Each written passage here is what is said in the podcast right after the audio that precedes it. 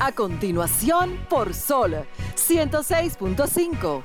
Arquitectura radial. Diseño, urbanismo, ingeniería y todo lo referente a la construcción. Arquitectura radial. Con los arquitectos Luis Taveras y Gleinier Morel. Muy buenas tardes, sean todos bienvenidos a una entrega más, arquioyentes de su programa Arquitectura Radial. Mi nombre es Luis Taveras y junto a mi compañero Gleinel Morel y Franklin Tiburcio en los controles estaremos compartiendo con ustedes todas las noticias relacionadas al sector de la arquitectura, la ingeniería y la construcción. Por fin, señores, por fin ya terminamos ese camino tan largo que se ha venido trillando durante varios años y se creó el Ministerio de Vivienda, Hábitat y Edificaciones bajo la ley 160 21. El presidente automáticamente emitió un decreto número 497-21 que designa al actual director del INVI, Carlos Alberto Bonilla, como el ministro de este ministerio. Además, también hizo unos nombramientos de sus viceministros, donde están Juan Luis Julia Calac como viceministro administrativo y financiero, está Ernesto Orlando Mejía Mazara como viceministro de Políticas y Planificación de Viviendas y Edificaciones, Vivian Reyes Roca como viceministra de Normas y Reglamentaciones y Trámites, y Daniel Israel Santos Comprés como viceministro de Construcción. Nosotros saludamos esta decisión, esta puesta en marcha. Claro, no será ahora, sino para después de diciembre, porque las, las dos instituciones que se van a fusionar, que son la OISOI y el INVI, aún tienen que agotar el presupuesto asignado para este año que culmina en diciembre. Ya luego de enero entra en vigencia, entra en funcionamiento lo que es el Ministerio de Vivienda, Hábitat y Edificaciones. De esta manera, señores, inicia Arquitectura Radial. Estimula tus sentidos, enriquece tus conocimientos. Arquitectura Radial.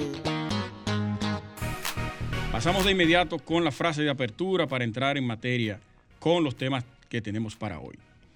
La arquitectura tiene oportunidades que nunca antes había tenido y la política urbana debe mantenerse al día con estos desarrollos. Rodríguez del Almo. Del Almo. ¿De dónde es Rodríguez? del, del Amo.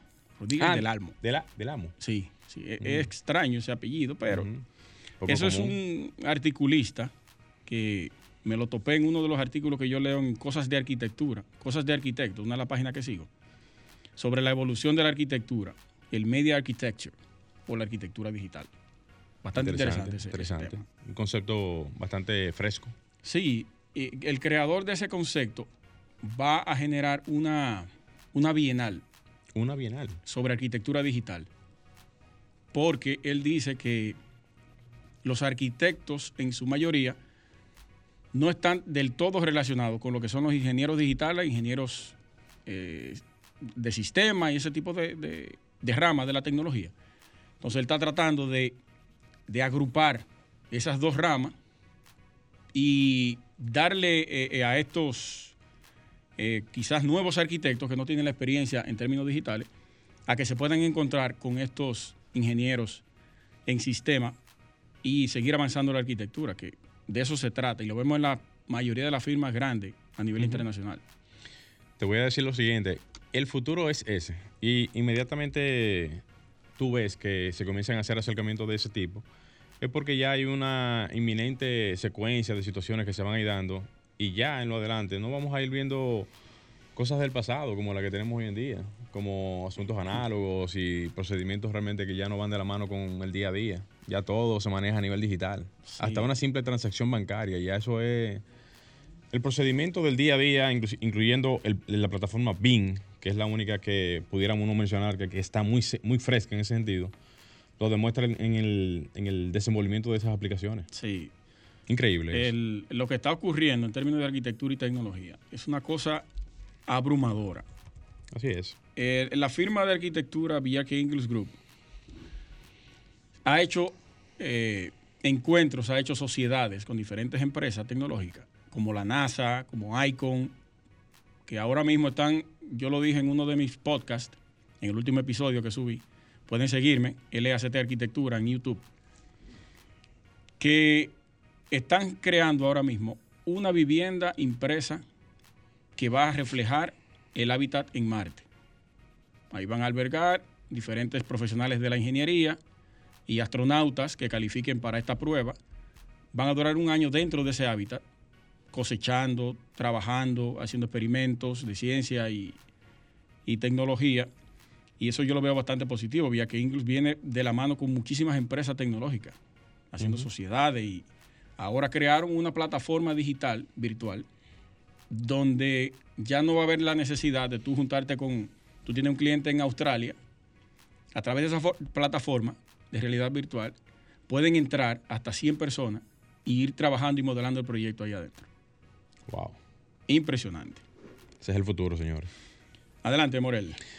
Bueno, con esa misma línea y saludando a todos los que nos siguen en este momento y que están ahora mismo en sintonía, escuchando el programa, y a propósito de tu introducción con lo que tiene que ver el Ministerio de Vivienda, yo quiero hacer el acercamiento justamente con ese tema, es porque independientemente de e independientemente del tiempo que teníamos en espera, había una necesidad bastante, eh, o sea, bastante importante con que el ministerio realmente se ejecutara o se pusiera en circulación, porque hay una marcada tendencia de que los proyectos que se hacen a nivel de la construcción, principalmente hablando de las viviendas, edificaciones y demás, son prácticamente en su totalidad manejados por la actual, o sea, el actual el Ministerio de Obras Públicas, que es la que se encarga de tramitar los proyectos en todo lo que tiene que ver la parte de, vivienda y edificaciones, eh, también proyectos eh, viales, en fin, de todo.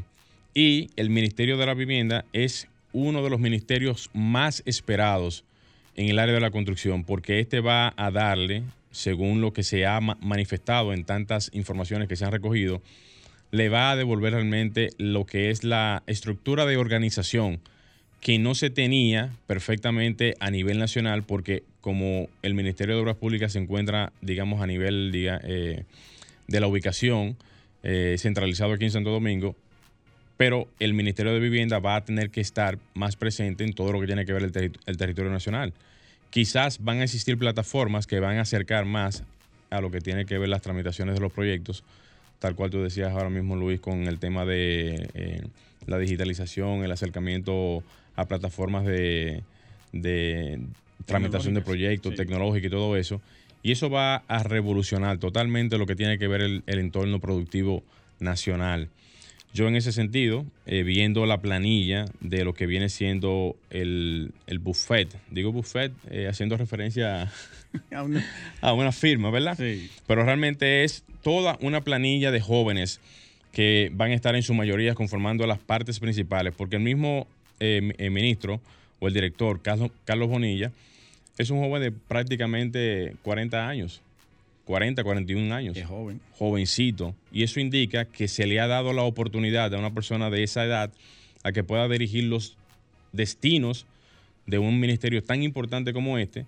Y a pesar de que eh, Carlos Bonilla tiene una preparada formación a nivel de lo que es la parte profesional, con maestrías, egresado del Instituto Tecnológico de Santo Domingo, digo, de, INTEC. Eh, ha hecho, eh, o sea, se ha preparado en la parte de, negocios en, en, Harvard y una serie de condicionantes que le dan realmente muchas de las acreditaciones que hoy en día se necesitan para tener el background que se necesita, obviamente, para dirigir este tipo de, instituciones. Es más duro que de lo que yo pensaba. Oh, de verdad que me impresionó cuando yo estuve buscando las informaciones que tienen que ver con los perfiles de cada persona, porque al igual que él, así estaba viendo también la, la, vamos a decir, la... Currículum. Sí, el currículum de Vivian Reyes Roca, que va a ser, eh, según lo que tengo por aquí, va a ser la, la designada, o sea, ha sido designada como viceministra de Normas, Reglamentaciones, Tramitaciones del nuevo ministerio. Una joven bastante preparada, es parte de lo que es ACOPROVI, eh, esa importante eh, directiva de, empresarios de la construcción, y eso me da a entender realmente que se han tomado consideración, o sea, para, eh, para, este, para este ministerio, se han considerado a estas personas, a estas personas que tienen esa cierta eh, ese, ese, cierto refresh en lo que tiene que ver la parte de, la representación de este tipo de ministerio. A mí me agrada mucho ver cómo se están tomando en consideración a jóvenes en esta parte porque sin denostar realmente la participación de personas que han tenido cierta principalía en este tipo de asuntos, pero necesitamos mentes frescas, adaptadas a estos nuevos tiempos. que, tengan... que le den la libertad de hacer lo que tienen que hacer. Yo entiendo que sí, porque si le están dando el timón de un barco tan pesado como es el Ministerio de Vivienda, yo entiendo que debe de haber también un cierto apoyo para que no sea solamente un asunto de que ven, dirige la institución y no tengas el desenvolvimiento que amerita, porque si no, no estamos en nada.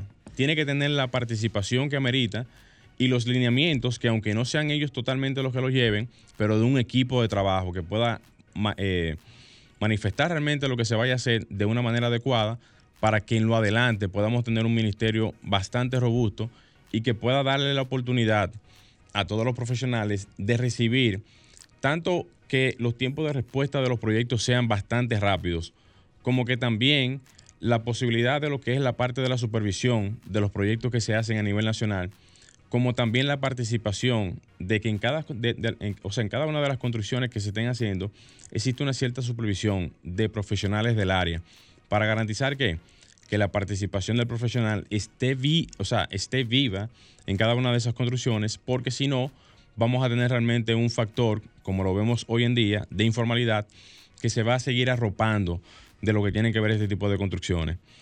Ya para finalizar, recientemente vimos que en Haití ocurrió un sismo de magnitud 7.2, si no más recuerdo, que nuevamente manifestó las condiciones estructurales que tiene el vecino país. Y señores, si uno se pone a pensar realmente cómo Haití ha pasado por sucesos de esta naturaleza ya en repetidas ocasiones y cómo cada vez que pasan este tipo de sucesos, cómo sufren las estructuras del vecino país, imagínense ustedes si algo como eso llega a pasar aquí en República Dominicana. Dios nos libre de eso. Porque en verdad, te digo la verdad, va a pasar, no te voy a decir exactamente lo mismo que Haití, porque aquí las infraestructuras, mucho o poco, tienen otro tipo de configuración, pero hay muchas edificaciones que están hechas sin ningún tipo de rigor estructural, sin ningún tipo de rigor en cuanto a lo que tiene que ver la forma constructiva de cómo se hacen las edificaciones. Y que Dios no haga reconfesado si se mete realmente un sismo de esa categoría aquí en el país y vengan y se pierdan vidas eh, humanas. Y en ese sentido, realmente yo entiendo que pudiese hacerse en lo adelante alguna especie de, de seguimiento para este tipo de proyectos y obras que en lo adelante deben de tener la presencia de un profesional para que puedan garantizar que esas construcciones en lo adelante puedan, puedan no colapsar y no puedan caerse bajo una situación de sismo que aunque no tengan obligatoriamente la capacidad todas de aguantar un sismo porque no son, eh, ¿qué te digo? resistentes. Exactamente, pero que tengan la capacidad de por lo menos sostenerse y que no se puedan desplomar. Yo creo que eso es un aviso que desde ahora deberíamos comenzar a hacer, evaluar todas las estructuras que tienen más de 40 años o más de 30 años. Aquí no se hace eso. No, para nada, para nada. Pero nada, señores, esta es la información. Esperamos realmente que el ministerio pueda estar eh, ya en funcionamiento para el año que viene con todas las que, o sea, con todas las de la ley, ¿verdad? Señores, vamos a hacer un cambio y enseguida eh, retornamos. Estás escuchando Arquitectura Radial. Bien, señores, continuamos en Arquitectura Radial. Señores, para todos los arqueoyentes que se están dando ahora mismo cita en su dial, sintonizando 106.5 en todo el territorio nacional, recordarles a todos ustedes que nos pueden seguir en nuestras redes sociales, en Instagram, Facebook y Twitter como arquitectura radial. De inmediato vamos a darle paso al arquitecto Luis Tavera y su comentario de la tarde. Gracias, hermano. Miren, señores, eh, el merenguero Johnny Ventura murió hace unos días. Y por esta razón se ha sometido ante la Cámara de Diputados y fue aprobada a unanimidad una resolución que pretende crear un museo para el merengue dominicano. Eh, una iniciativa propuesta por el Partido de la Fuerza del Pueblo, donde este museo pretende recopilar, conservar la historia del merengue dominicano, su nacimiento, desarrollo y evolución. Eso yo lo veo perfecto, perfecto, perfecto.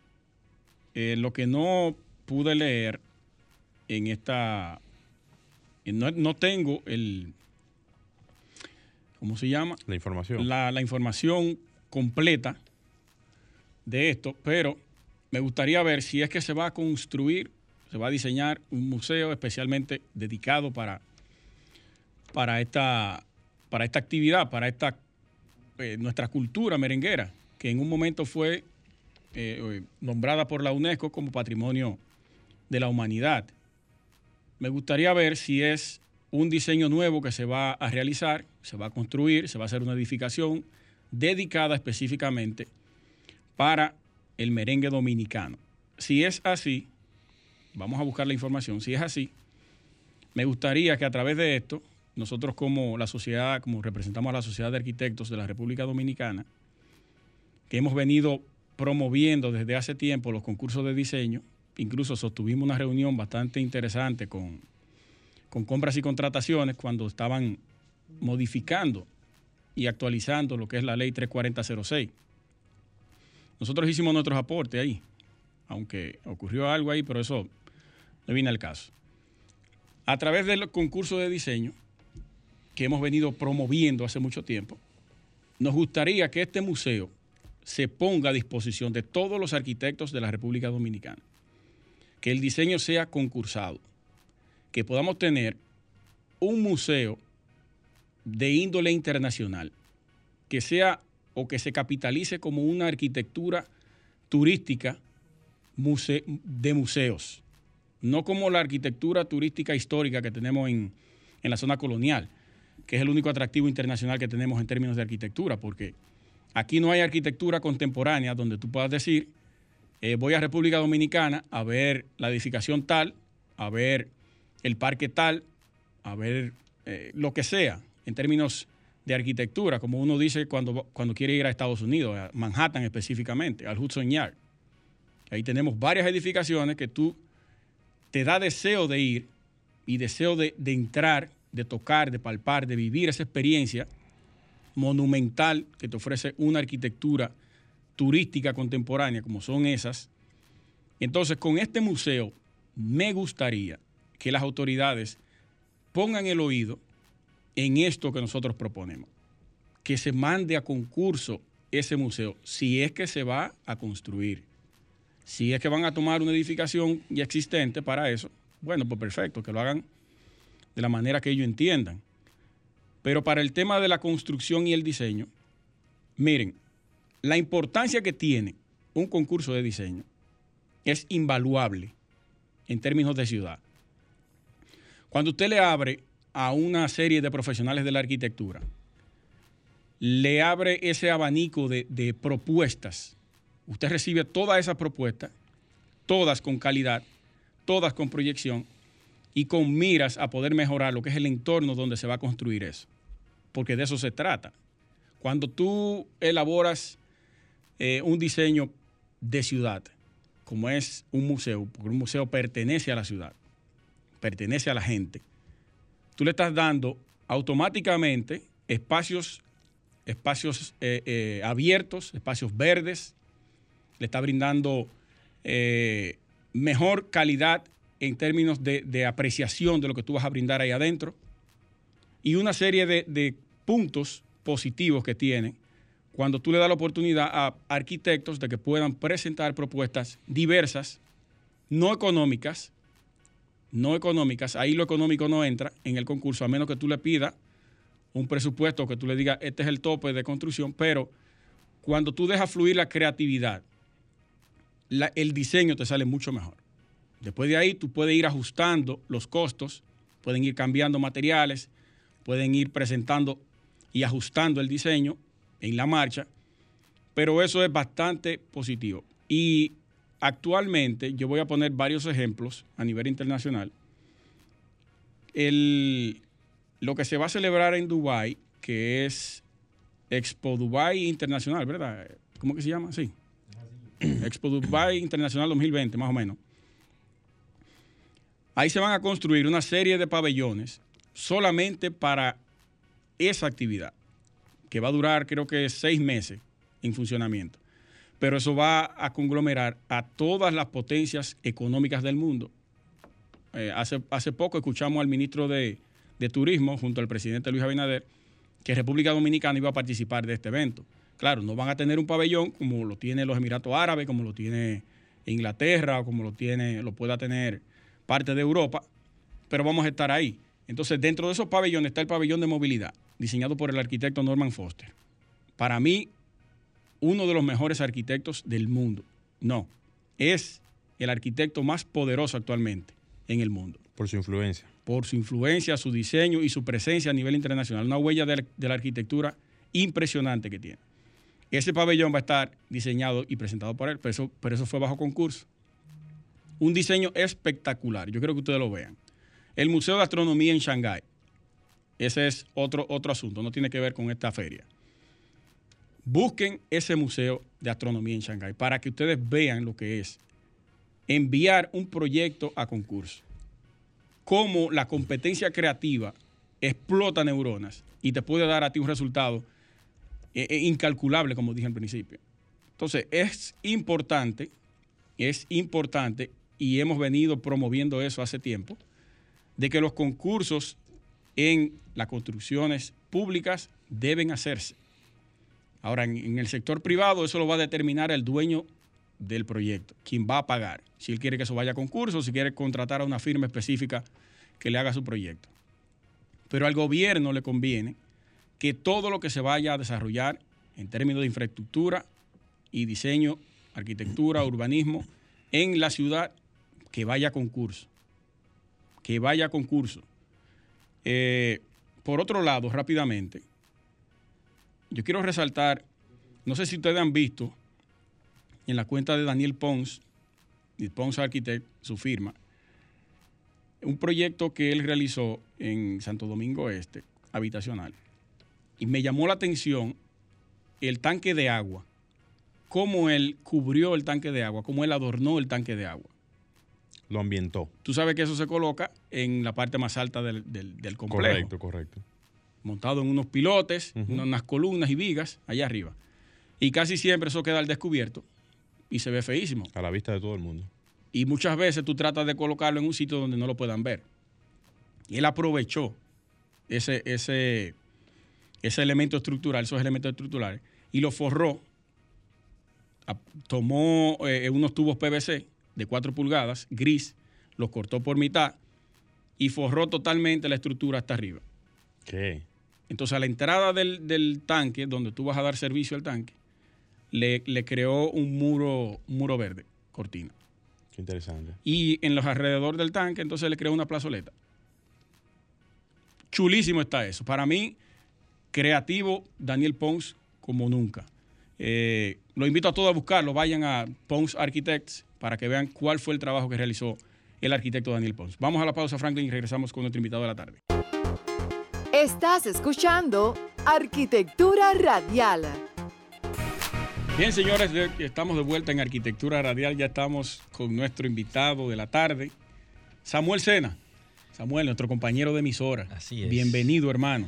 Señor, muchísimas gracias por tenerme hoy aquí. Un aplauso, Samuel. ¿Qué pasó? ¿Qué va? No me dejó ni siquiera introducirlo. presidente del Consejo de Desarrollo Económico, y Social, CODES. Exactamente. Un placer. Y gerente general de Culex. Así es, hermano. Un placer mío estar aquí con ustedes. Nunca había tenido la oportunidad. Siempre eh, estamos de predecesores de ustedes todos, todos estos años. Y, nada, aquí estamos, señores. Así, es. Hermano, antes de traer materia con todo lo que ustedes han venido realizando y temas sociales y todos esos proyectos interesantísimos, vamos a hablar también de Santo Domingo Debate, ustedes tuvieron una participación interesante ahí. Súper interesante. Eh, ¿Quién es Samuel Sena? ¿Dónde, ¿De dónde viene? ¿Es de aquí? Samuel Sena es capitaleño. Mi, el Sena es del sur profundo. mis abuelos vienen de, la zona de Neiva, pero yo soy capitaleño de pura cepa, escogidista. Eh, pleno. Así es. Eh, estudié aquí mismo en el Distrito Nacional, estudié leyes y desde hace un tiempo bastante ya me dedico a las exportaciones de frutas y vegetales hacia diferentes destinos del mundo. ¿Qué productos? Eh, bueno, en principio, producto estrella, piña, MD2 Golden Sweet, y diferentes tipos de ajíes. Pero ya en el tiempo nos hemos diversificado y hemos producido para mercados internacionales eh, sandías, melones, plátano, eh, un sinnúmero de productos que nosotros exportamos. Pero de Sí, todo. No, no, lo que pasa es que uno comienza con una producción en específico, Sí, pero luego los clientes te van diciendo, mira, ya que tú eh, me mantienes un producto de calidad por buen tiempo, tú pudieras encontrarme cúrcuma, orégano. Y así uno comienza y va Abriendo abriendo mercados en otros países. Nosotros estamos muy activos en el mercado de las islas del Caribe, tanto Aruba, Curazao, Trinidad y Tobago. en todas esas islas que son muy demandantes de, de todo ese tipo de asuntos, porque realmente Sí, no sí, producen tanto como nosotros. Tienen una No, no, no, no, no es que no producen tanto, es que no producen absolutamente nada. De aquí, ¿Cómo va a ser? O sea, oye, nada de eso. Nada, no, no, no es que nada de eso. Es que tú te das cuenta que las barcazas se llevan leche rica, y disculpen la cuña, agua cristal, agua mineral, todo. Allá no se produce nada. Nada, No absolutamente se nada. produce nada. Ahí- Eso es sol y turismo. ¿Y cómo Wow. va a ser? Eso es así, esa es la realidad. Entonces, Bueno, ¿qué son- pasa? son En Aruba. Sí. En Aruba, ahí en Aruba, Curazao. Martinica, San Martín. Ahora que son, es que son islitas. Bueno, y viven son ahora. islitas, eh, sí. Pero es increíble, señores, cuando nosotros analizamos como empresa el mercado, porque todo el mundo se dedica a las exportaciones y quiere irse directamente para Estados Unidos, Canadá, Europa. Mercado No- grande. Nosotros exportamos hacia esos países, pero hicimos una investigación de mercado y, y algo que me impresionó, y te voy a poner el ejemplo de Curazao, es que el ingreso per cápita en Curazao es de 800 dólares. ¿Cómo? ¿Quién gana el mínimo? ¿Quién gana 800 dólares en este país? Nadie. ¿Cuántos son 800 dólares? ¿35 Ocho mil, por 40 mil cinco, pesos? No, 8 40 por mil pesos. 5, 40. 40, 40 mil pico, pesos. 40 Aquí no cualquier persona te gana. Y, aquí- y allá, Ese la es el mínimo. persona más que menos ingresos recibe, que posiblemente puede ser una salonera, quizá dominicana, Ujú. te puede ganar 800 dólares eh, Mensual. mensuales. Entonces, ¿qué pasa? Eso le da un poder adquisitivo Sí. en una sociedad que es pequeña, pero que tiene buenos productos, porque muchas de esas islas son europeas, islas holandesas, No, del reino francés. Tienen un turismo seguramente Exacto, prácticamente todo en todo el año. Entonces es- nosotros, no, nosotros, nosotros nos preparamos para entrar a ese mercado y, y- y estamos ahí. De hecho, tenemos incluso una pequeña barcaza con la que tenemos la ruta de desde Samaná hacia Curazao, Aruba y O volvemos sea, hacia ustedes mismos hacen el procedimiento de llevar parte del proceso, porque tenemos ¿De muchos clientes y entonces eh, ese, ese Pero- pequeño, pero- esa pequeña embarcación nos permite llevar cuatro contenedores de 40 de 40 pies hacia los destinos de nosotros. No, no, que ya llevamos tiempo. Yo de, de- de derecho y de, de esos asuntos yo no hago No me nada. hable de eso. No, no, no, no, no, no, no. Yo tengo mis abogados para que me hagan mi contrato. Sí, pero el conocimiento siempre Ayuda siempre perfectamente, ayuda porque ayuda ahí hay una serie, una serie de factores que tienen que ver justamente con las negociaciones Sí, sí. y los criterios realmente de compra, Claro. venta y La y eso es- formación. la formación. Yo tuve, yo, yo trabajé durante dos años en el Centro de Exportación e Inversión de la República Dominicana. Ah, de ahí no, es que pero- viene la idea. pero- y nos Ah, hemos capacitado. claro. El hombre he, se recibido. No, no, claro. he recibido apoyo de todos los directores que han pasado ahí. O Eso sea fue- que real efectivamente estamos ahí apoyando eh, como empresa, pero nosotros siempre decimos que el eslogan de nosotros es más que productos, somos parte de una marca país. Wow. Así es. Y las exigencias en términos de exportación. En las islas del Caribe, a la vista. Ajá. A la vista. O sea, eso es lo mejor que hay. Cuando te digo a la vista es que se vea bonito. No es como Canadá, no es como Europa, eh, los Estados Unidos que tienen Un estudio riguroso. normas, normas sanitarias y fitosanitarias muy, muy drásticas. Pero como nosotros estamos preparados, nosotros estamos habilitados y exportamos habitualmente todas las semanas hacia los Estados Unidos, tenemos nuestras certificaciones de FDA, nosotros brindamos la mejor calidad a todos los países, aún no sea el requerido. Pero, pero el mercado de las islas del Caribe no es tan exigente como los demás. Ese plata no se ve bien. Mándalo. Sí, sí, exactamente. es una realidad, es una realidad. Eso es así. Mándalo para acá. Es así. Deberíamos de entrar en materia de una vez y hacer la introducción hablando un poquito de lo que es CODES. Yo sé que mucha gente conoce eh, CODES, pero a modo de introducción, para que la gente entienda y conozca un poquito más de por qué se creó, para qué funciona y todo eso, porque así le damos un- una pequeña pista. ¿Y cuándo? ¿Y cuándo? Exactamente. Sí, mira, el, el, el CODES, que es el Consejo de Desarrollo Económico y Social de Santo Domingo, es una iniciativa totalmente privada, pero en la que confluyen el empresariado con su capítulo de responsabilidad social corporativa, eh, al- eh, las ONGs o sociedad civil y profesionales independientes, ciudadanos que tienen la, la vocación, la necesidad, el deseo de contribuir para el desarrollo integral de la República Dominicana. Y cuando nosotros hablamos de desarrollo integral, hablamos de los diferentes ejes que tiene un determinado país. Claro. Estamos hablando de medio ambiente, estamos hablando de seguridad, hablamos de educación, hablamos de economía, Deporte. deporte, O cultura. sea, ustedes abarcan todo eso. Esos son los ejes pero son muchos. son muchos, pero eh, la, la, sociedad es amplia. Entonces, ¿qué pasa? El CODES lo que hace es que formula determinados proyectos en virtud de los ejes que tiene. Nosotros podemos perfectamente eh, tener proyectos que tengan que ver con temas culturales. Tenemos proyectos de apoyo a las capacidades de los deportistas, pero también tenemos proyectos medioambientales. Y así vamos nutriendo cada, a través de cada uno de los ejes con iniciativas que no tienen que ser macro, porque hay personas que también entienden que un proyecto tiene que ser un megaproyecto. No, una No, no, no. Pueden ser programas, puede ser capacitación, pero con relación a uno de los determinados ejes. Puntuales y que funcionen. Es correcto. Y que sean realmente alcanzables, porque muchas veces se, plantean proyectos que no tienen la ¿verdad? el alcance tan rápido y eso aleja mucho la posibilidad de... Nosotros, muchos de los proyectos que, que, realizamos los hacemos con alianzas estratégicas, ya sea del gobierno central, con sus diferentes ministerios, como puede ser también organizaciones de la sociedad civil o con eh, organismos internacionales. Eso depende de quién esté interesado en colaborar, en hacer sinergia para ejecutar un determinado proyecto o programa o política pública. Los proyectos que ustedes ejecutan, eh, o sea, que ejecutan mayormente lo hacen por alguna iniciativa en función a lo que es la colectividad o es parte de, los, de las líneas que tienen trazadas ya, vamos a decir, planes. planes Hay un plan estratégico, pero ese plan estratégico se alimenta de las necesidades que nosotros levantamos en las diferentes comunidades. Pero también, fíjate que el, el CODES es una organización que se ha creado eh, como, como base de apoyo de las municipalidades. Nosotros entendemos que, que todo, debe, que todo debe venir desde desde el, primer contacto que tiene la ciudadanía con sus autoridades, que son los gobiernos locales, y luego se extiende macro hasta el gobierno central o, y la, la, capacidad que se tengan a nivel regional. Pero, pero trabajamos directamente con, muchas alcaldías. ¿El CODE solamente está funcionando ahora en el Gran Santo Domingo o ha salido fuera de lo que es el territorio de... Mira, las iniciativas Fíjate, eso no te lo. Me hiciste la pregunta, pero no te la respondí. El CODES es una organización de, reciente. Tiene aproximadamente tres años. Y la última, eh, la última junta de directores duró dos años, que ahora fue renovada el pasado 26 de julio.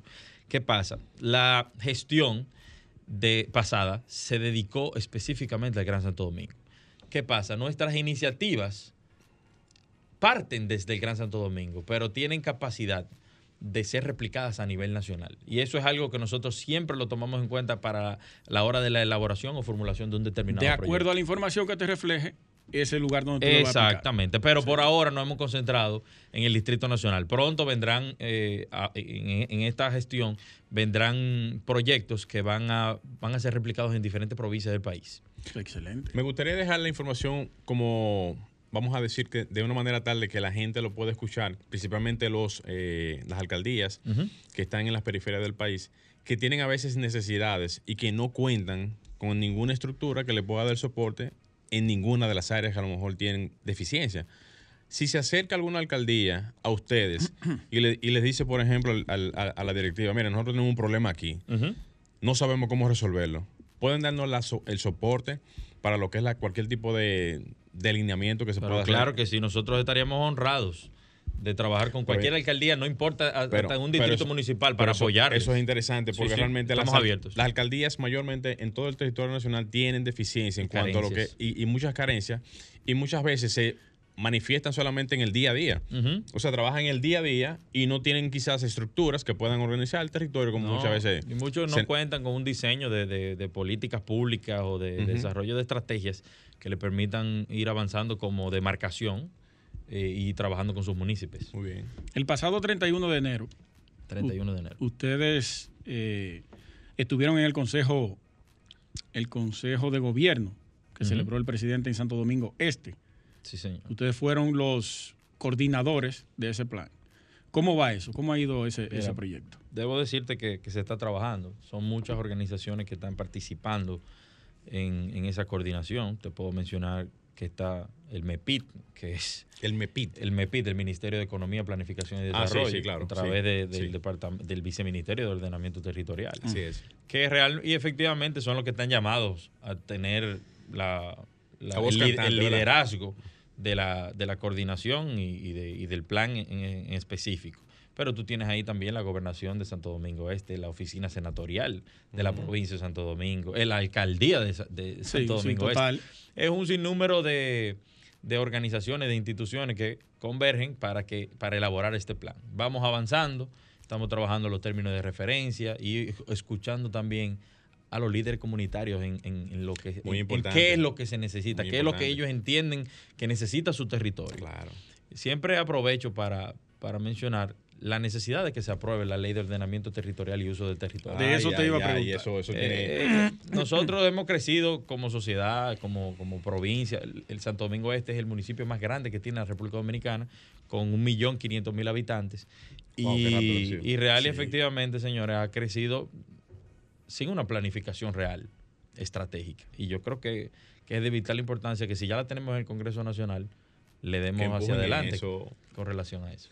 Señores, vamos a hacer un pequeño, una pequeña pausa y cuando retornemos entonces seguimos con nuestro invitado de la tarde. Estás escuchando Arquitectura Radial. Ya volvemos. Estimula tus sentidos, enriquece tus conocimientos. Arquitectura Radial. Bien, señores, continuamos con nuestro invitado de la tarde, Samuel Sena. Él no quiere que le pongan título antes de, su nombre. No, no, no, no, no, no. me interesa nada de eso. Es un ciudadano consciente que, de que hay que aportar para que esto siga avanzando. Yo no tengo interés de, largarme del país y mis hijos crecer aquí. Perfecto. Muy bien, muy bien. Eh, bueno, continuando con, el tema de, del CODES, ustedes tienen dos capítulos interesantes dentro del CODES, que es CODES Academy. Es así. Y Santo Domingo Debate, que nosotros felicitamos y saludamos esa iniciativa que ustedes tuvieron el año de las elecciones, presentar las propuestas de cada candidato que, se iba a presentar, valga la redundancia, que eso no se hacía aquí. Nunca se había, no se había hecho. Fue un excelente evento. Fue muy bueno. Muy duro. Muy, positivo y ojalá poder tenerlo nuevamente en el 2024. Háblanos un poco de eso. Es así. Mira, te voy a hablar de Santo Domingo Debate primero. Santo Domingo Debate fue una plataforma que creó el CODES y que se mantiene, en principio para eh, aportar a la institucionalización de la cultura de debate en la República Dominicana. Correcto. Y no solamente lo vamos a mantener como debates políticos, porque tú me dices que tenerlo en el 24, no, no. Durante, quizás para este año no, pero a partir del año que viene se van a suscitar, se van a realizar debates sobre temas nacionales, de interés nacional, de la ciudadanía. Nosotros vamos a hacer un levantamiento, vamos a hacer los estudios necesarios y vamos a debatir sobre los temas que más le interesan a la, sociedad.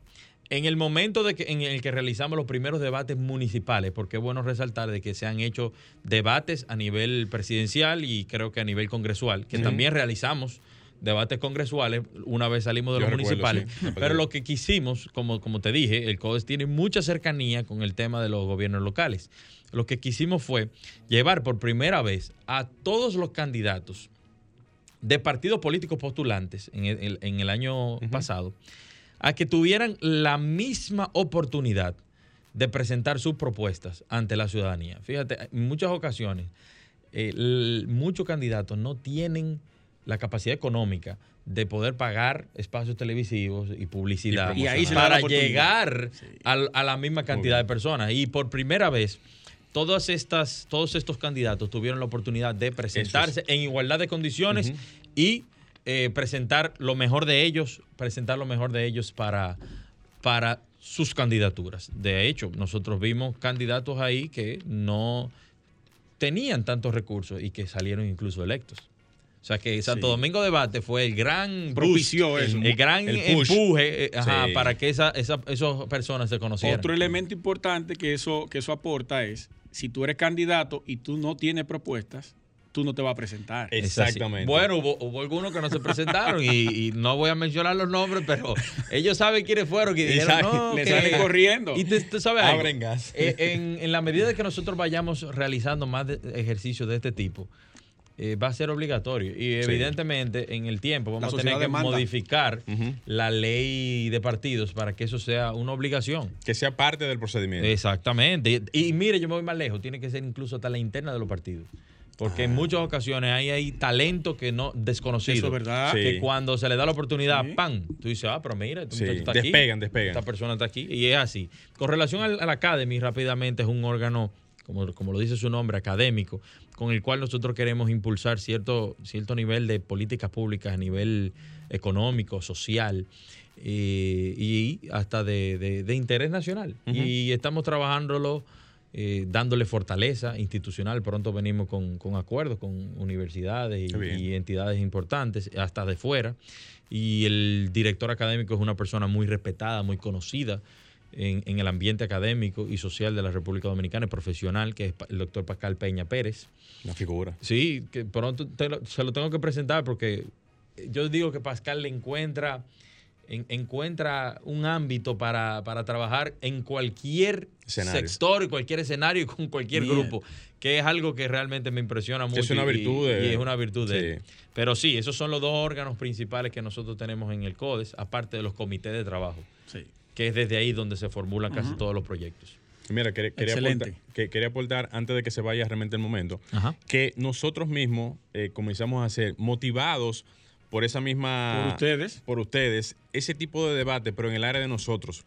Trayendo aquí candidatos en su momento, en, lo que tiene que ver el CODIA, que es el gremio que nos agrupa a nosotros como, como profesionales del área, para presentar las propuestas de esos candidatos con miras a que las personas conocieran un poquito más de ellos. claro que sí. Porque muchas veces las, las propuestas realmente se quedan engavetadas solamente en el, en el conocer de cada quien y no se expresan a la ciudadanía ni a los profesionales. Y eso demuestra que hay una poca cultura, que es lo que tú decías hace poco. No hay cultura de, ese tipo. y en función a eso, comenzamos a hacer también ese tipo de debate en nuestro entorno para motivar a la gente a que conozca de cada uno de ellos. Oye, que ustedes están en una plataforma de las más importantes del país que le da visibilidad a eso. Y quizá hay ingenieros, arquitectos, agrimensores que ni siquiera están tan cerca del gremio y dicen, oye, pero mira, hay buena idea, déjame yo incluirme, déjame yo aportar, déjame que se motivan déjame motivarme a participar. Y de igual manera hubo unos cuantos que salieron corriendo. Exactamente. Nos pasó lo mismo. Alea acta es, lo que, lo que tenga que ser va a pasar. Sí, así Pero ustedes están aportando a, la democratización de esos conocimientos. Antes de que se nos vaya el tiempo, hay dos proyectos interesantes que no podemos dejar de tocarlo antes de irnos. Uno es la Junta de, Mujeres Recolectoras del Río Sama.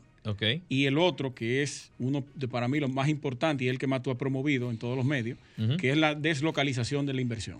Mira, rápidamente, por el tema de tiempo, te explico el, proyecto de ley. Lo que, lo que trata es de generar ciertos incentivos para que empresas e industrias que están localizadas en el Distrito Nacional puedan deslocalizarse, trasladarse hacia, específicamente nosotros decimos que la zona de la identificamos la zona de la circunvalación de Santo Domingo para que se puedan aprovechar las bondades de esa circunvalación, eh, los puertos y los aeropuertos. Pero interesante para ustedes es que nosotros estamos también presentando en el proyecto que la empresa que se deslocaliza pueda dejar el terreno para o, pueda aportar el terreno en una alianza público-privada, un fideicomiso para eh, crear parqueos que tanto necesitamos en el Distrito Nacional o eh, proyectos inmobiliarios que puedan eh, disminuir el déficit habitacional. Es un proyecto que nosotros es hasta cierto punto disruptivo y lo que queremos es descongestionar el Distrito Nacional y hacerlo vivible.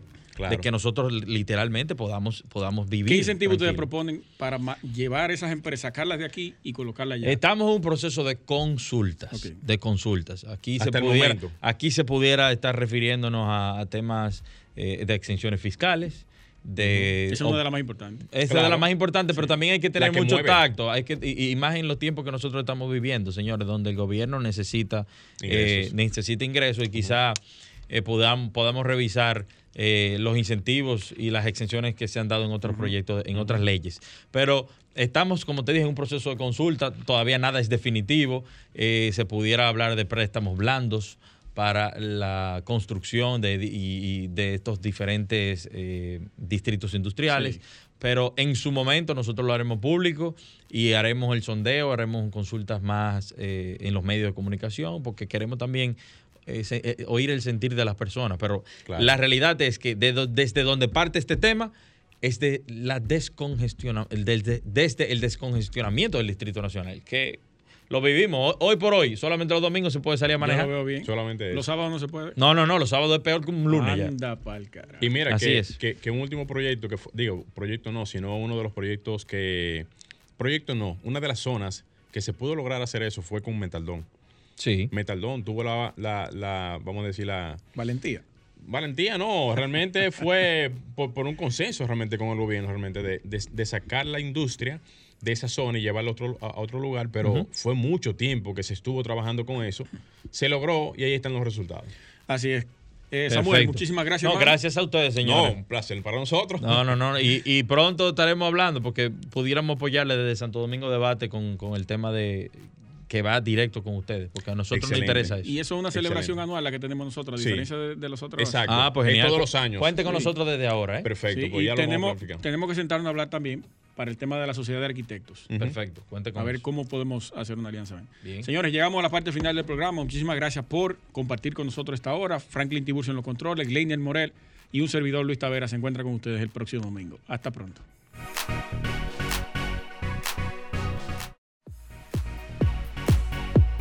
Y hasta aquí, Arquitectura Radial, con Luis Taveras y Gleinier Morel, por Sol 106.5.